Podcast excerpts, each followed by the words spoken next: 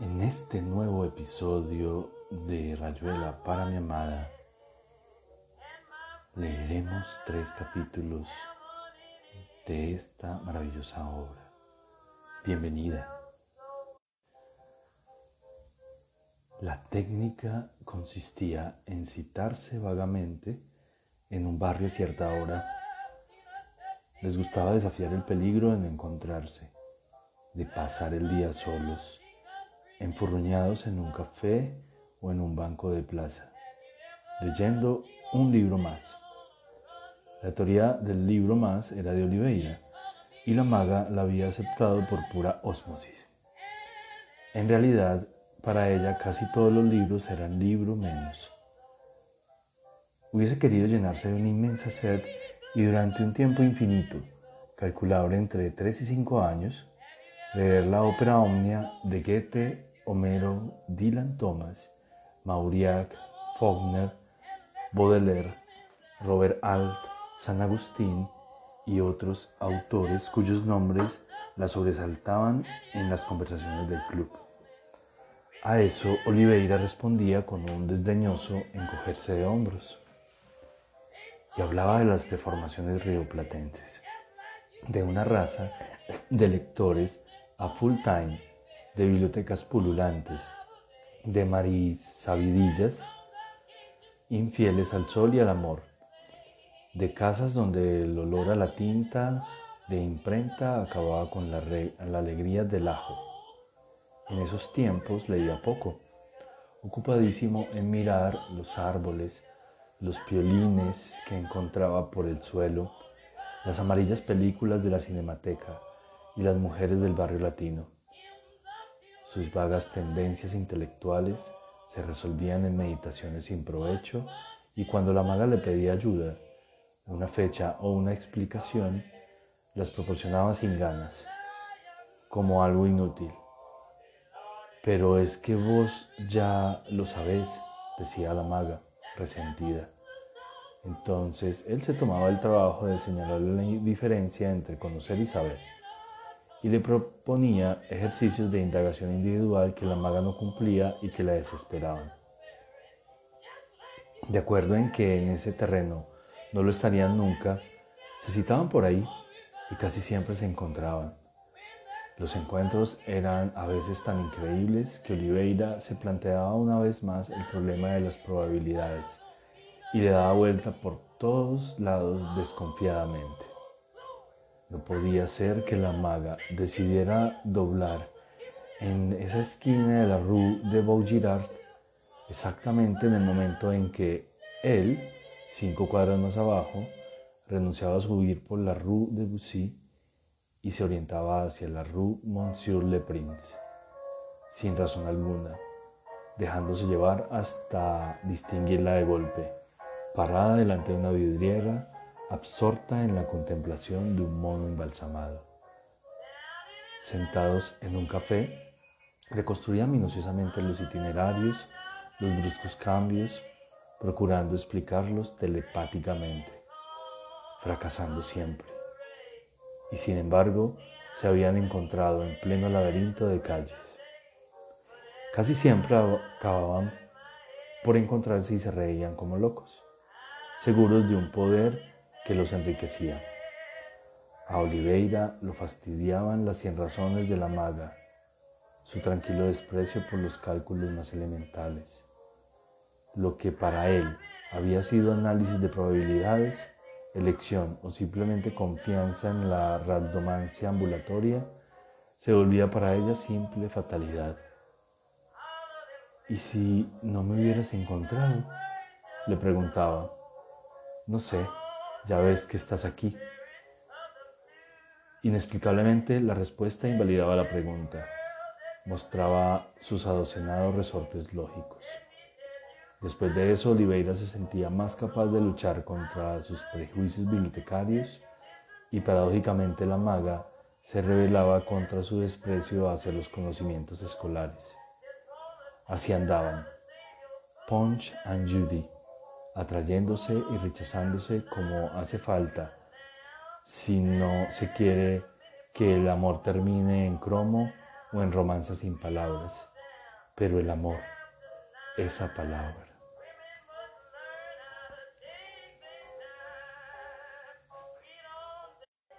Capítulo 7. Toco tu boca. Con un dedo toco el borde de tu boca. Voy dibujándola como si saliera de mi mano, como si por primera vez tu boca se entreabriera y me basta cerrar los ojos para deshacerlo todo y recomenzar. Hago nacer cada vez la boca que deseo, la boca que mi mano elige y te dibuja en la cara, una boca elegida entre todas, con soberana libertad elegida por mí para dibujarla con mi mano en tu cara, y que por un azar que no busco comprender, coincide exactamente con tu boca que sonríe por debajo de la que mi mano te dibuja. Me miras, de cerca me miras, cada vez más cerca, y entonces jugamos al cíclope. Nos miramos cada vez más de cerca y los ojos se agrandan, se acercan entre sí, se superponen a los cíclopes, se miran, respirando confundidos, y las bocas se encuentran y luchan tibiamente mordiéndose con los labios, apoyando apenas la lengua en los dientes, jugando en sus recintos donde un aire pesado va y viene como un perfume viejo y un silencio. Entonces mis manos buscan hundirse en tu pelo, acariciar lentamente la profundidad de tu pelo, mientras nos besamos como si tuviéramos la boca llena de flores o de peces, de movimientos vivos de fragancia oscura. Y si nos mordemos, el dolor es dulce, y si nos ahogamos en un breve y terrible absorber simultáneo del aliento, esa instantánea muerte es bella. Y hay una sola saliva y un solo sabor a fruta madura, y yo te siento temblar contra mí como a una luna en el agua. Íbamos, capítulo 8, íbamos por las tardes a ver los peces del cuay de la mellicería. En marzo el mes leopardo, el agazapado, pero ya con un sol amarillo donde el rojo entraba un poco más cada día. Desde la acera quedaba río, indiferentes a los bouquinistes que nada iban a darnos sin dinero. Esperábamos el momento en que veríamos las peceras Andábamos despacio, demorando el encuentro.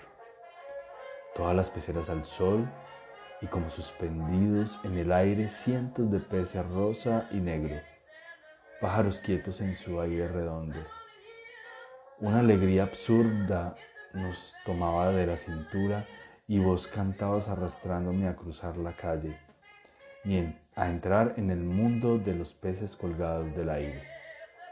Sacan las peceras, dos grandes vocales a la calle y entre turistas y niños ansiosos y señoras que coleccionan variedades exóticas, están las peceras bajo el sol con sus cubos, sus esferas de agua que el sol mezcla con el aire, y los pájaros rosa y negro giran danzando dulcemente en una pequeña porción de aire, lentos pájaros fríos.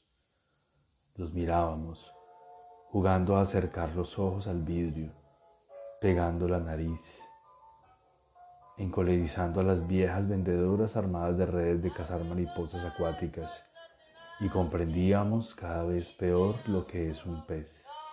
Por ese camino de no comprender, nos íbamos acercando a ellos que no se comprenden. Franqueábamos las peceras, y estábamos tan cerca como nuestra amiga, la vendedora de la segunda tienda viniendo del Neuf, que te dijo, el agua fría los mata, es triste el agua fría. Y yo pensaba en la mucama del hotel que me daba consejos sobre un helecho. No lo riegue, ponga un plato con agua debajo de la maceta. Entonces, cuando él quiere beber, bebe, y cuando no quiere, no bebe y pensábamos en esa cosa increíble que habíamos leído, que un pez solo en su pecera se entristece y entonces basta ponerle un espejo y el pez vuelve a estar contento. Entramos en las tiendas donde las variedades más delicadas tenían peceras especiales con termómetro y gusanitos rojos. Descubríamos entre exclamaciones que enfurecían a las vendedoras, tan seguras de que no les compraríamos nada a 550 francos. Los comportamientos, los amores, las formas.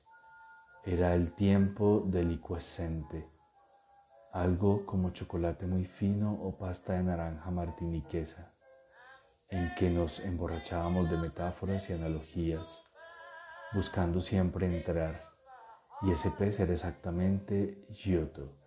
¿Te acordáis? Y esos dos jugaban como perros de jade, o un pez era la exacta sombra de una nube violeta. Descubríamos cómo la vida se instala en formas privadas de tercera dimensión, que desaparecen si se ponen de filo o dejan una rayita rosada inmóvil vertical en el agua. Un golpe de alerta y monstruosamente está de nuevo ahí con sus ojos, bigotes, aletas y del vientre a veces saliéndole y flotando una transparente cinta de excremento que no acaba de soltarse. Un lastre que de golpe los pone entre nosotros, los arranca a su perfección de imágenes puras, los compromete, por decirlo con una de las grandes palabras, que tanto empleábamos por ahí y en esos días. Y hasta aquí este episodio de Rayuela para mi amada. Espero lo hayas disfrutado. Te amo.